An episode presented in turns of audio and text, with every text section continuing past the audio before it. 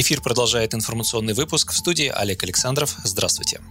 Школьники на удаленке должны заниматься на единой электронной образовательной платформе по причине того, что в нынешнем виде дистанционное обучение стало стрессом для школьников, родителей и учителей, дальше его продолжать не нужно. Такое предложение было сделано главой партии «Справедливая Россия» Сергеем Мироновым. Проблемы, по его мнению, возникли из-за отсутствия единой электронной площадки для этих целей, которая была бы понятна и доступна детям. Кроме того, все учителя на нее бы загружали задания, тесты и учебные пособия. Эта система должна быть доступна на простых смартфонах и при низкоскоростном скоростном интернете, чтобы ее могли использовать все. Многие в России не имеют компьютеров, а тем более доступ в интернет, высказался глава СР. Политик настаивает на остановке данного процесса до того момента, пока школы не будут готовы материально и методически к переводу всех учащихся на обучение удаленно. Сейчас основная масса образовательных ресурсов для школьников не справляется с нагрузкой, возложенной на них. Сергей Миронов также отметил, что нагрузка на учащихся сильно возросла. Дети проводят много часов перед экранами, а это отразится на опорно-двигательном аппарате, зрении, а также на других органах и системах организма.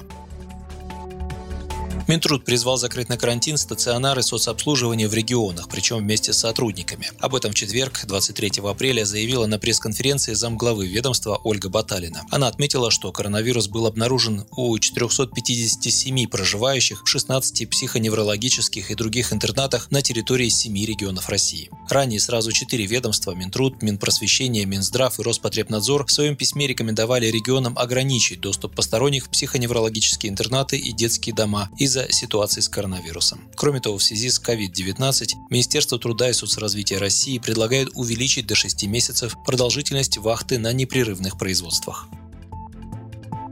Пресс-секретарь президента России Дмитрий Песков считает необходимым ориентироваться на решение суда по блокировке мессенджера Telegram. Так, представитель Кремля ответил на просьбу прокомментировать законодательную инициативу депутатов «Справедливой России» отменить блокировку мессенджера. Накануне депутаты Госдумы от фракции СР Федот Тумусов и Дмитрий Ионин направили в российское правительство законопроект, запрещающий блокировку ресурсов, в частности мессенджера Telegram, являющихся официальными сервисами распространения информации в режиме ЧС или повышенной готовности. Уже два года Роском Роскомнадзор пытается блокировать мессенджер Telegram на территории страны, после того, как его создатель Павел Дуров отказался предоставить ФСБ ключи шифрования от переписки пользователей. Однако, по факту россияне продолжают им пользоваться. Официальные каналы есть и у власти, например, Оберштаба по ситуации с коронавирусом. Минкомсвязь создала канал для сообщения о рейсах для вывоза россиян из-за границы.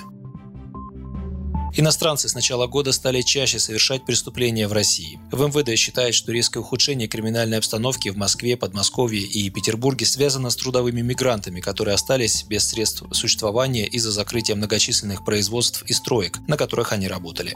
Многие представители государств в Средней Азии перебрались в то же Подмосковье вместе с семьями. Другие отправляли большую часть заработка на родину и не имеют накоплений. Все это толкает их на совершение краж, грабежей и вымогательств. Кроме того, в МВД отмечают полуторакратный рост рост экстремистских преступлений в России в первом квартале этого года. В то же время на уголовной статистике сказался и коронавирус. С 1 апреля в условиях самоизоляции из-за распространения пандемии количество преступлений непосредственно в Москве снизилось на 9,5%. Такие данные 23 апреля привело Министерство внутренних дел Российской Федерации.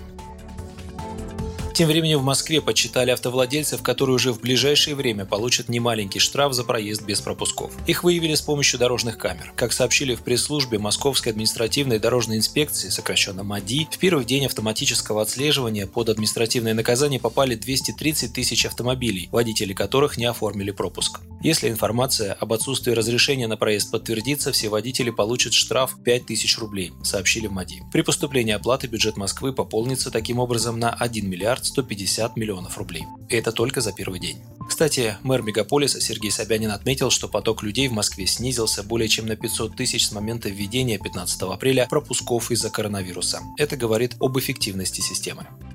Вы слушали новости на Справедливом радио. Оставайтесь с нами, оставайтесь дома. Будьте здоровы!